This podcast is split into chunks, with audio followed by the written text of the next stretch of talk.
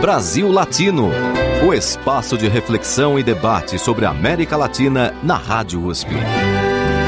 Apresentação Marco Piva. Olá, amigos e amigas do Brasil Latino, o programa que aproxima o Brasil da América Latina e a América Latina do Brasil, sempre aqui na Rádio USP São Paulo, Rádio USP Ribeirão Preto. O nosso programa sempre traz entrevistas com pessoas que têm histórias para contar sobre esse continente tão rico e diverso. E na edição de hoje temos a participação de Omar Garcia Velasquez. Ele tem 28 anos e é um dos sobreviventes do massacre de Iguala. Ele, junto com os seus colegas, estudavam na Escola Normal Rural Raul Isidro Burgos, em Ayotinizapa. É assim que se fala, Omar? Ayotzinapa. Ayotzinapa. É, às vezes fica meio difícil, mas a gente vai aprendendo. Ayotzinapa. Eles, é, esses alunos, no dia 26 de setembro de 2014, saíram para um, um, um protesto na cidade vizinha de Iguala e no meio do caminho é, foram interceptados pela polícia e houve um massacre e os corpos desses alunos é, nunca mais apareceu. Então nós estamos aqui na prática com um sobrevivente desse massacre e que vai contar para a gente um pouco o contexto desse episódio que ficou é, marcado na história do México e da América Latina pela sua violência, pela sua, é, pelo grau de repressão que houve nesse momento frente a esse grupo de alunos. Omar, os nossos ouvintes têm é, muito interesse e muita curiosidade em saber o que de fato aconteceu no dia 26 de setembro de 2014. Você poderia nos contar? Sí, gracias por la, entrevista. Soy uno de los sobrevivientes de Iguala eh, de 2014. Aquella noche, un viernes 26, nosotros estábamos protestando porque recordábamos una fecha muy importante en el país también, que es la matanza de 1968 en Tlatelolco. Nosotros estábamos realmente preparando condiciones para asistir a una manifestación el 2 de octubre. Entonces, pues la policía nos atacó, se llevó a nuestros compañeros en sus patrullas, pensamos que se los llevaban solo a la cárcel, pero pasaron los días, las semanas y no los encontramos. Entonces empezamos a comprender que se trataba de una desaparición forzada. Nosotros no sabíamos mucho de la desaparición forzada, pero cuando pasó lo de Ayotzinapa en Iguala, empezó a surgir este contexto de, de guerra contra el narco. Se hablaba hace cinco años. De narco sería el departamento antinarcóticos. No, en México hay una guerra contra el narcotráfico desde sí. hace 12 años. Se, se, enfrenta en las calles con el ejército, pero eso va dejando pues muchos muertos, muchos heridos, desaparecidos. Actualmente tenemos 40.000 desaparecidos en el país, 250.000 personas asesinadas y la violencia continúa. Entonces, nuestros 43 estudiantes fueron desaparecidos en ese contexto. La policía los tomó, se los entregó al narco y el narco no sabemos qué hizo con ellos. Eso es lo que dicen las autoridades, pero la investigación aún no ha terminado después de cinco años. Vocês estavam realizando um protesto, uhum. é, ou seja, haviam mais participantes além desses das 43 vítimas. Sí. É, quantos estudantes tem na escola? La escuela de Ayotzinapa tiene 600 estudiantes. Mm. En ese momento, en la protesta había unas 120 personas. Mm. O sea, sobrevivimos 70 o 75. Vocês estavam fazendo o protesto na escola ou na cidade? En la ciudad de Iguala estábamos haciendo la protesta. Vocês tinham se deslocado até lá? Sí. Tinham ido até lá? Ujú, Exacto. E quantos foram até lá? Fuimos a hacer esa protesta 120 estudiantes. 120. E, e, e por que dos 120 aí é, acabaram ocorrendo essas mortes de 43? Como que a polícia atuou ali naquele momento? No, lo, no sabemos exactamente por qué la policía actuó de esa manera. nos conocen, saben que nosotros normalmente hacemos protestas, participamos en las luchas sociales, no entendemos por qué la agresión. Los expertos internacionales piensan que porque uno de los camiones que llevábamos estaría cargado de droga sin que nosotros lo supiéramos. Entonces ellos lo que hicieron era tratar de recuperar esa droga, supuestamente. Pero nosotros creemos que podían recuperarla sin violentarnos y sin, sin disparar, sin desaparecer personas. No entendemos por qué la agresión. Ou seja, foi um massacre que até hoje não se sabe exatamente o motivo. Exacto. No se sabe el motivo. Es que en el contexto de guerra contra el narcotráfico en México, la policía, el ejército, las fuerzas armadas disparan contra cualquiera. Te pueden confundir con un narcotraficante en la calle y ya. Sin, sin investigar, solo te disparan. E, e, e essas 43 eh, vítimas desse massacre, elas estavam então num caminhão. É isto? Sí. E, e os outros estudantes que também estavam no protesto estavam eh, em outros locais, em outros veículos? No, todos estaban en los camiones. Los bajaron a golpes, los subieron a las patrullas, no cupieron todos en las patrullas, por eso dejaron algunos. Entonces otros corrieron, corrieron, otros pues se defendieron con piedras, no los pudieron atrapar, por eso sobrevivieron. Mas aqueles que a polícia conseguiu capturar, todos esses Sim. foram mortos ou desapareceram, né? Na Exato. verdade. Nunca mais se acharam os corpos desses estudantes. Nunca. E as investigações, como é que aconteceram? Hay dos investigaciones. Una, la del gobierno, que dice, la policía los tomó, se los entregó al narco, el narco los llevó a un basurero y ahí los calcinó a todos, los quemó. Y la otra versión de la Comisión Interamericana de Derechos Humanos dice, no, no es posible porque no hay conexión, la investigación está mal hecha, se torturó a muchas personas para obligarlas a decir que quemaron a los estudiantes. Entonces, realmente no se puede saber, no hay investigación. O fato é que eh, essas vítimas nunca mais apareceram. Exacto. Os corpos nunca foram encontrados. Exacto, eso es lo que tenemos. Pero no sabemos quién, hacia dónde o por qué. Em função do massacre de Iguala, que aconteceu no dia 26 de setembro de 2014, portanto, foram cumpridos aí cinco anos desse episódio, foram feitas e compostas muitas músicas. E o Brasil Latino traz um pouco desse cenário musical em homenagem aos estudantes que foram mortos no massacre de Iguala. A primeira música é Verte Regressar, de Bela Fonte Sensacional e Paulina Laza. Brasil Latino.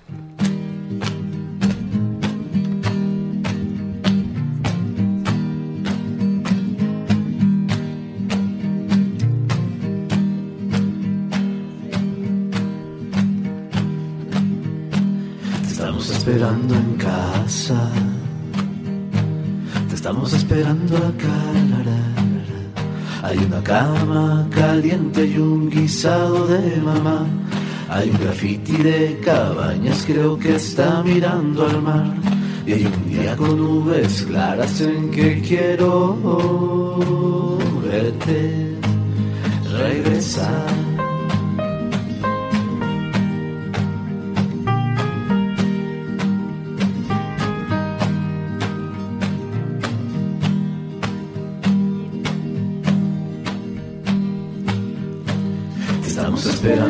Casa. Te estamos esperando acá. Hay un partido en la cancha aquí nos falta un jugador. Hay una milpa en el campo y hay que hacerla florecer. Hay un silencio en el patio en donde quiero verte aparecer.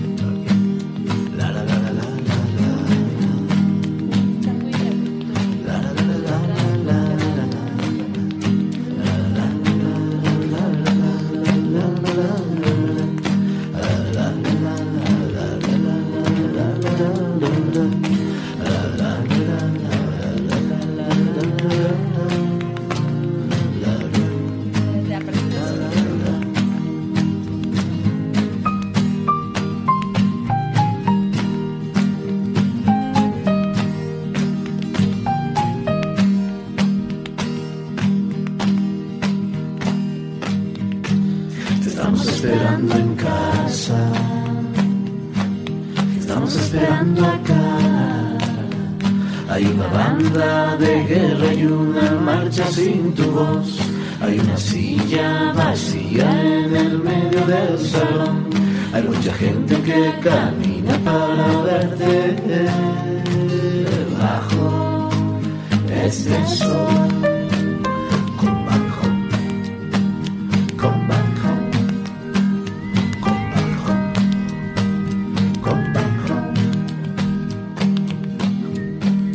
Na edição de hoje, temos a participação de Omar Garcia Velasquez. Ele tem 28 anos e é um dos sobreviventes do massacre de Iguala. Ele, junto com os seus colegas, estudavam na Escola Normal Rural Raul Isidro Burgos, em Ayotzinapa. Vamos ouvir agora Canção para Ayotzinapa, de Miguel Carrillo Figueroa. Brasil Latino. Hijo, ¿qué quieres ser de grande? Yo quiero ser maestro, mami. Maestro, mami. Todo comienza en un sueño por quererse superar. Madre, ya me voy de casa, me voy para la ciudad. Madre, ya me voy de casa, mamá. Tengo ganas de estudiar. Eso de ser un maestro, de niño yo lo soñé. Jugando en aquel patio a la escuela, a mi hermanito enseñé jugando en aquel patio a la escuela, a mi hermanito enseñé.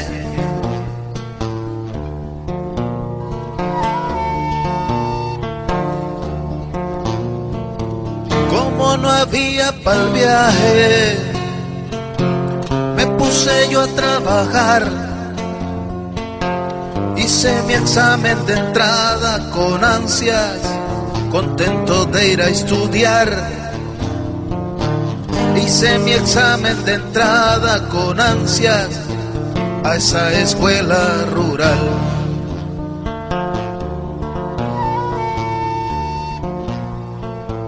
El 26 de septiembre sucedió todo lo peor. Fuimos todos agredidos con armas por el gobierno opresor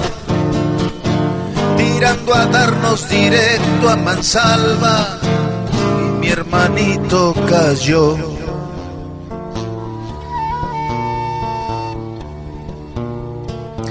Corrimos todos a un lado para podernos salvar. Los policías en cambio llegaban dispuestos a asesinar. Los policías en cambio llegaban dispuestos a asesinar. Ya no pudimos salvarnos, a golpes nos levantaron, nos desnudaron a puras mentadas, nada podíamos hacer abajo con la bota en la cara, nos querían desaparecer.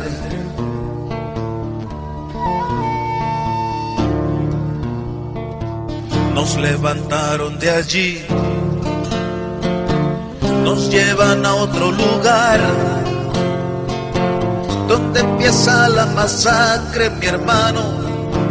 Empezamos a llorar donde empieza la masacre, mi hermano, todo se empieza a nublar. Después de un golpe en la nuca, todo se me oscureció. Se me borraron los sueños, hermano, de ser un buen profesor Se me borraron los sueños, hermano, pinche gobierno opresor. En mi jacal alguien llora, mi madrecita querida me quiere ver de regreso como cuando yo me iba. Pierde las esperanzas que me regresen con vida. Pinche gobierno malcriado, ¿qué es lo que has de merecer? Yo era el cuarto en la lista en mi escuela, ahora soy 43 yo era el cuarto en la lista en mi escuela, ahora soy 43. Mijo, ¿a qué escuela quieres ir? Yo quiero ir a la escuela rural de Ayoxinapa, de Ayoxinapa.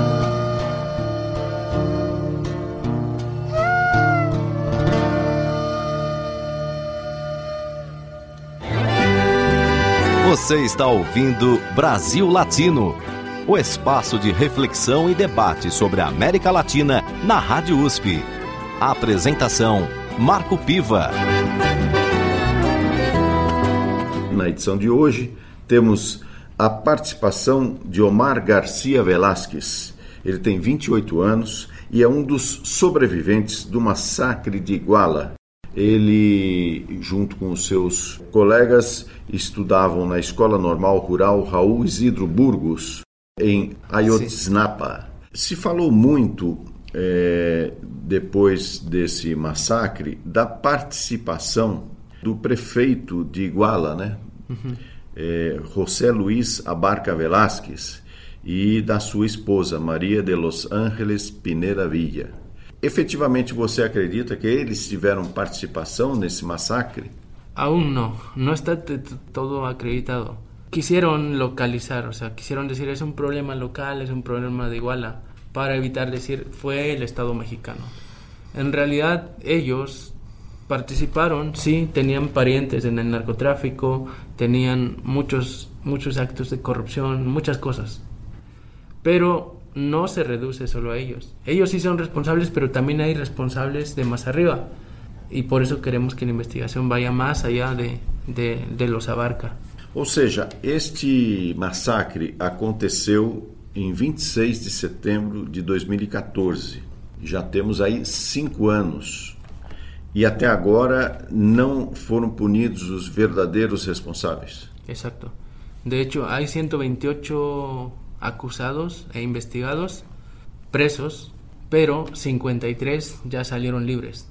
¿Por qué? Porque se les torturó durante el proceso, porque no estaban involucrados realmente con el caso. O sea, las autoridades mexicanas tomaron a muchas personas presas para afirmar que ellas habían quemado a nuestros compañeros, pero en realidad no se les pudo comprobar.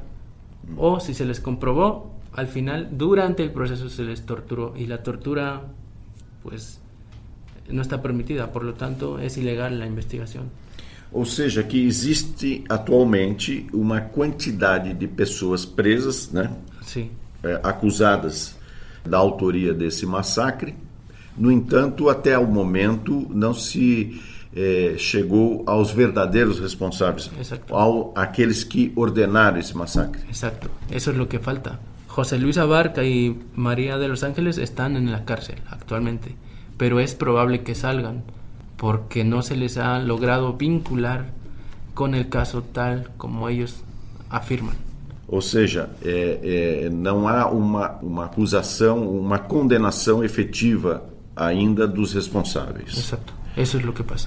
Agora, na sua opinião, você que viveu esse episódio diretamente, você acredita que será possível eh, chegar aos verdadeiros responsáveis, considerando inclusive que houve uma mudança de governo no México? Eu penso que sí se pode llegar a los responsables, porque además hay cuatro líneas de investigación pendientes. Los, los organismos internacionales recomendaron investigar al ejército, la telefonía móvil, el trasiego de drogas en camiones de compañías de autobuses y la o transporte, você quis dizer o transporte de drogas nos caminhões e ônibus Sí, porque el narcotráfico utilizaría las empresas de autobuses para trasladar droga hasta Estados Unidos. Mm. Eso falta que se investigue para reconocer el móvil. Y también la participación de otros policías y cuerpos de otros municipios cercanos a Iguala. Mm. Todo eso no lo investigó la autoridad mexicana durante el gobierno anterior. Ahora sí se está investigando. Entonces es probable que sí se llegue a saber quiénes daban las órdenes a través de la telefonía móvil e por que estavam fazendo isso contra nossos companheiros. O protesto de vocês eh, em Iguala era por qual motivo exatamente? Não era protesto exatamente, estávamos só reunindo condições. Nós, para poder trasladarnos desde Guerrero hasta la Ciudad de México, tomamos autobuses de las empresas camioneras. Entonces, eso es lo que estábamos haciendo, tomando autobuses.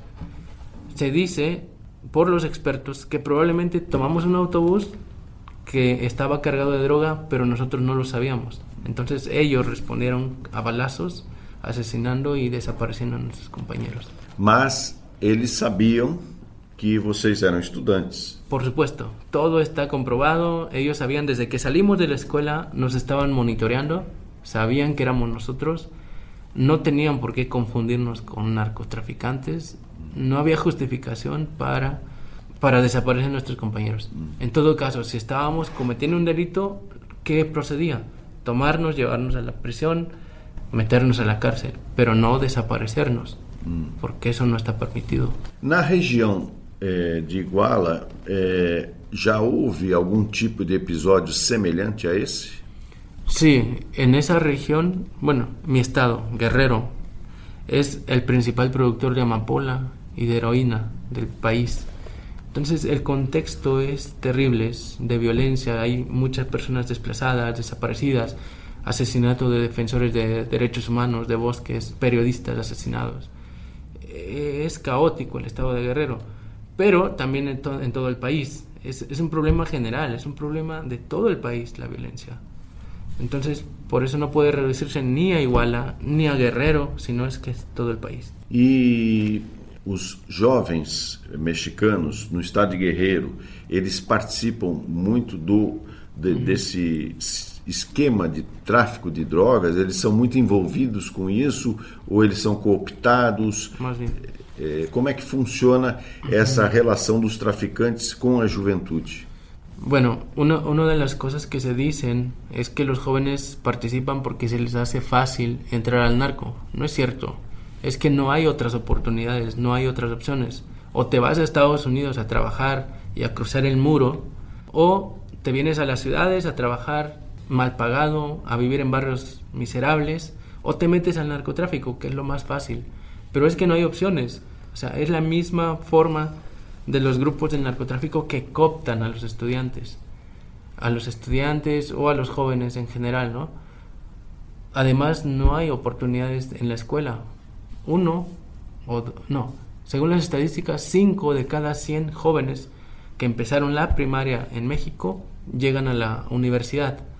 Por lo tanto, 95 han quedado en el camino. Algunos se van a Estados Unidos, otros a las grandes ciudades, otros narcotráfico, otros se quedan en sus comunidades a trabajar el campo, son agricultores. No hay oportunidades, es por eso que es fácil que los jóvenes caigan em los negócios del narcotráfico. E quais são as principais organizações de traficantes em Guerreiro? Um, hay muchos grupos en Guerrero. Están los Guerreros Unidos, los Rojos, Sierra Unida, los Ardillos. Uh, todos son cárteles pequeñitos, grupos pequeños que se disputan entre sí los territorios.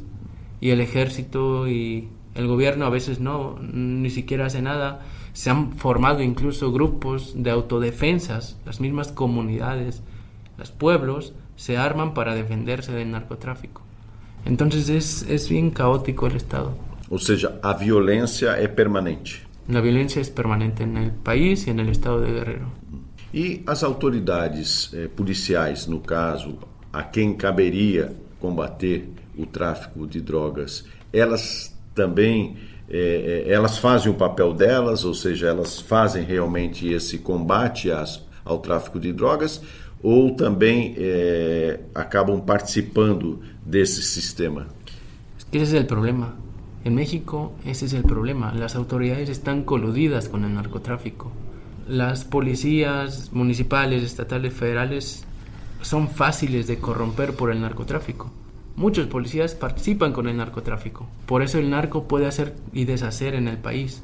Se combate en la calle a los sicarios, a los, a los a la base armada del narcotráfico, pero no se desactiva toda la red económica, eh, todas sus cuentas en los bancos. Eso no se toca a los grandes capos, se toca a los, a los, a los, a los jóvenes que están con las armas combatiendo en la calle. Entonces, ¿cómo vamos a lograr seguridad de esa manera? ¿no? ¿Y los políticos? ¿Tienen envolvimiento?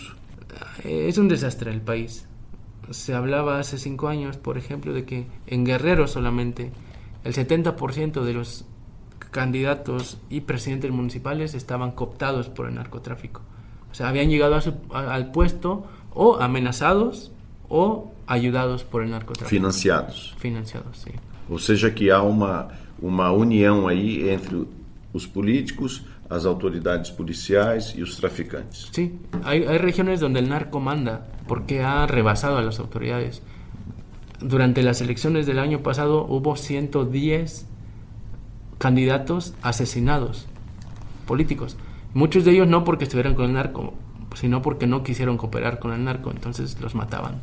E, e as organizações populares, os movimentos sociais, como aqueles em que vocês, estudantes, participam, têm adquirido alguma força, é, têm se manifestado mais ou vivem num período de retroceso y de, y de miedo até. Mm, las, las, organizaciones, cuando pasó lo de Ayotzinapa, se agruparon, hubo un movimiento muy grande. Miles de personas en las calles, en todas partes del país, exigiendo justicia por nuestros 43, pero también seguridad en todo el país. No hay miedo, realmente.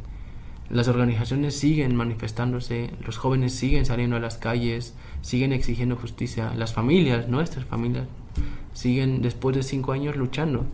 Afortunadamente ya cambió un poco el gobierno y ahora la actitud es distinta. Entonces, pues hay esperanza de que la situación cambie un poco. Com o atual governo de Lopes Obrador, é, é, este episódio está sendo mais investigado, na sua opinião?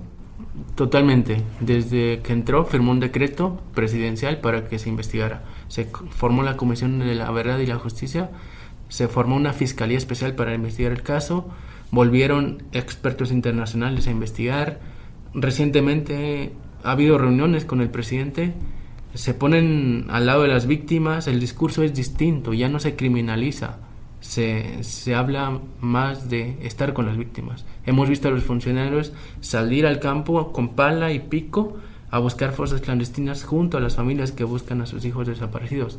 Es distinto el contexto pero pues veremos. Todavía no hay, existe no hay resultados con, concretos. -huh. E a tua vinda ao Brasil, é, por que que você está no Brasil? Bueno, estoy para denunciar. Cinco años han pasado desde aquella desaparición de nuestros compañeros. Seguimos luchando, seguimos buscando la verdad y la justicia, pero también seguimos construyendo redes de apoyo.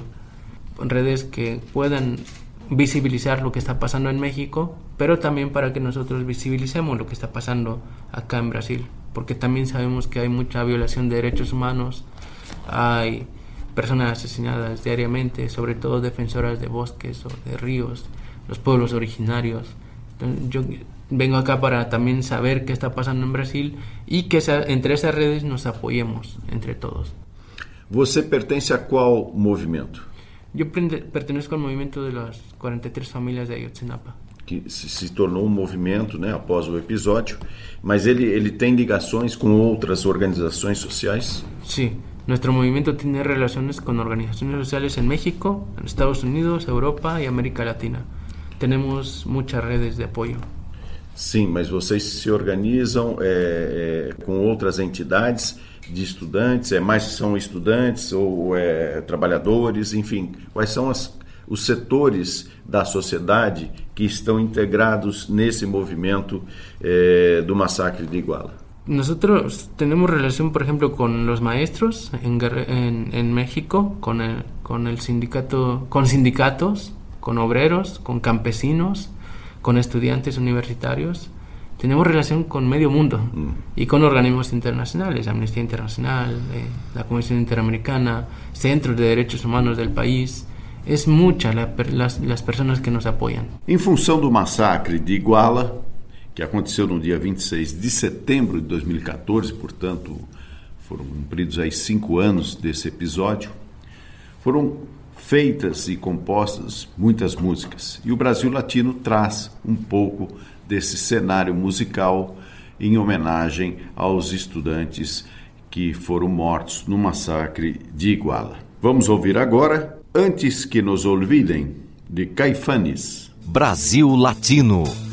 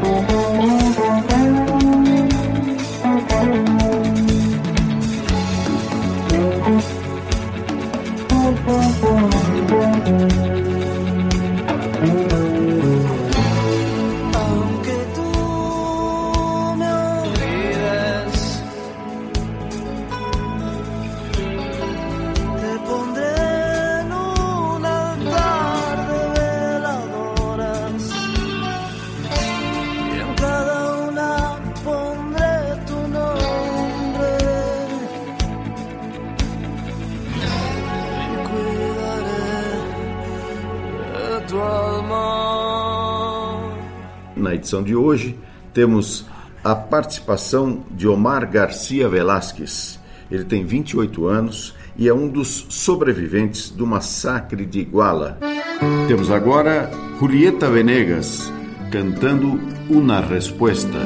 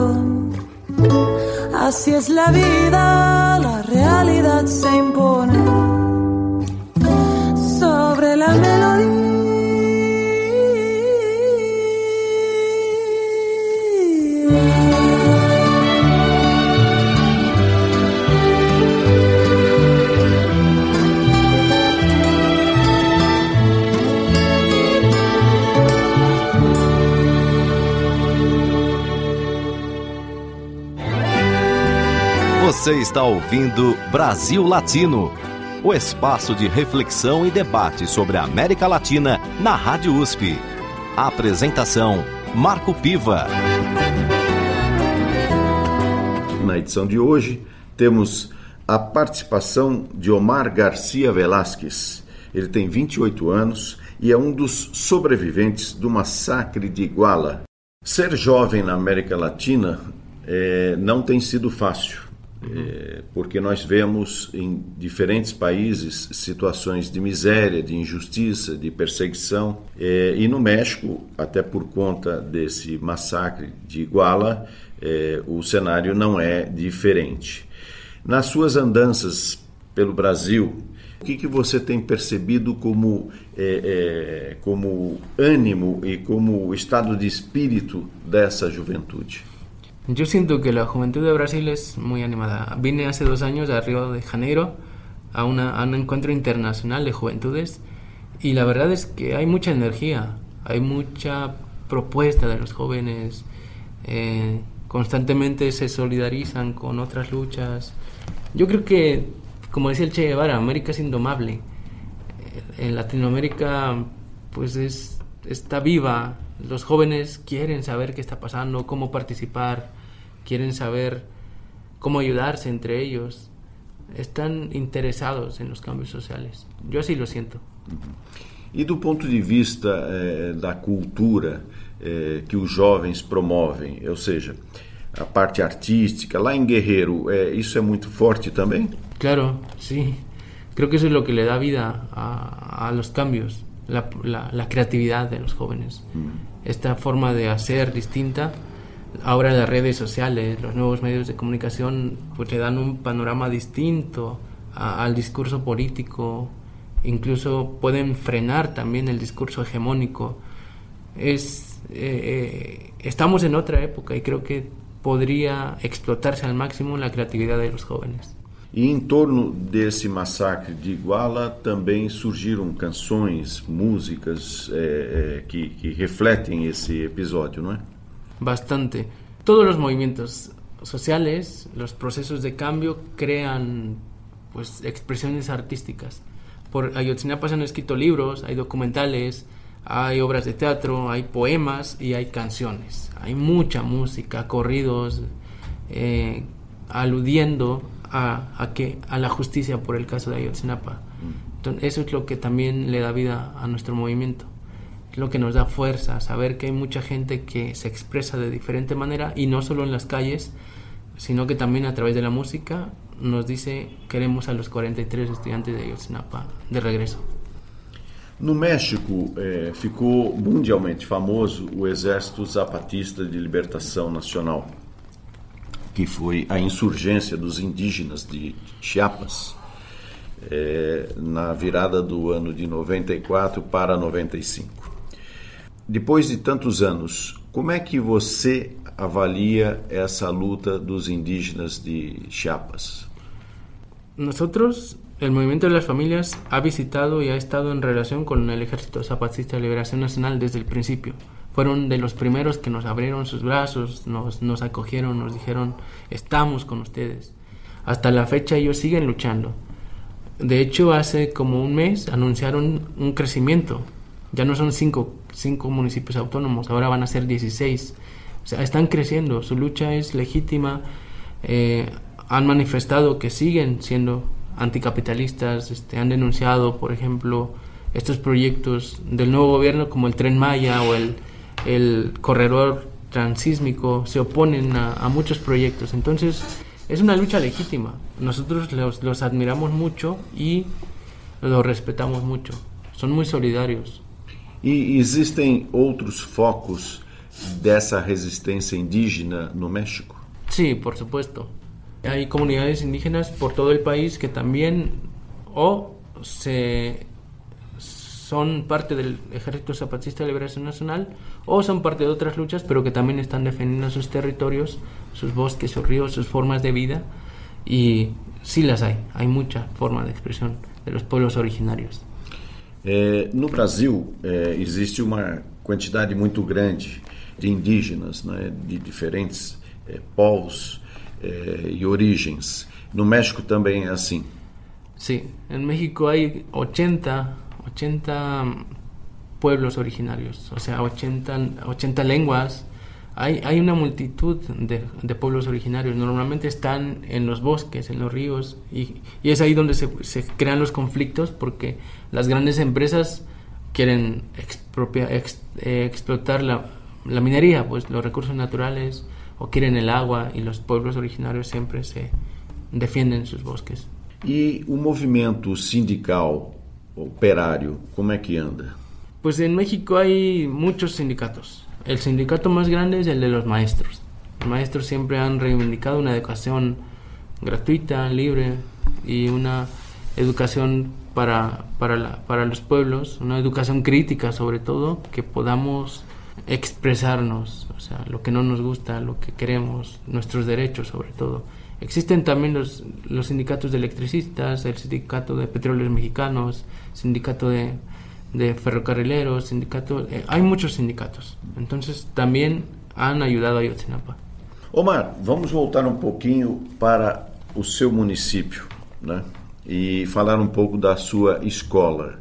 A sua escola é, rural, né? A escola rural Raul Isidro Burgos. Ela proporciona que tipo de formação? Assim, é, são estudantes do ensino fundamental, ensino médio? Qual é a linha pedagógica que vocês adotam, até em função de ser uma escola rural? Né? Bueno, primero hay que decir que mi escuela se fundó en 1926, después de la Revolución Mexicana. Son un proyecto de la Revolución Mexicana para llevar la educación a todo México. En aquel tiempo el 80% de la población vivía en el campo, solo el 20% vivía en las ciudades. Entonces, para, para, para construir ese proyecto de nación nuevo y, para integrar a la población del campo al proyecto de nación, habría que alfabetizarlo. Esa era la, la, la idea en primer lugar. Pero también vino Lázaro Cárdenas en 1934, reformó el artículo tercero y dijo que la educación tenía que ser socialista. Por lo tanto, en las escuelas se conformó una especie de gobierno escolar. Los estudiantes podían participar de las decisiones de las escuelas. Por lo tanto, el programa pedagógico cambió. Ya no solo era aprender matemáticas, español, geografía o las materias que normalmente nos, nos enseñan en la escuela, sino también aprender qué son los movimientos sociales, que, cómo está estructurada la sociedad, aprender un poco de marxismo, etcétera, ¿no? Entonces, eso hace que tú aprendas a cómo funciona la realidad social, cómo están integrados los grupos, los intereses, las clases sociales, entiendes tu lugar y tu objetivo en el, en el mundo, ¿no? Es así como se forman los maestros rurales, con esa idea. Sí, vas a dar clases en un salón, pero también te vas a involucrar en los problemas de tu comunidad. O sea, si los campesinos de tu comunidad necesitan agua potable o necesitan fertilizante o necesitan respeto por sus tierras, tú no puedes pasar indiferente como maestro. Tú tienes que ver cómo les ayudas. Ese es el, ese es el gran, la gran diferencia que existe entre nuestra universidad y otras universidades. O Brasil Latino conversou com Omar Garcia Velasquez. Ele é sobrevivente do massacre de Iguala, um massacre que aconteceu em 26 de setembro de 2014 e foram mortos 43 estudantes da Escola Normal Rural Raul Isidro Burgos. Esses estudantes estavam é, organizando um protesto e, no meio do caminho, foram interceptados pela polícia, que fez as prisões e depois, ao que indicam as investigações, entregou esses estudantes para grupos de narcotraficantes e esses estudantes simplesmente desapareceram e até hoje não foram encontrados. E aqui está então um registro dessa América Latina eh, que muitas vezes eh, acaba eh, tendo episódios tão tristes como esse. Eu agradeço a sua participação, Omar Garcia Velasquez, aqui no Brasil Latino. Gracias por la invitación. E finalmente vamos ouvir Canção Oficial de Ayotzinapa, de Mexicanos al Grito de Guerra.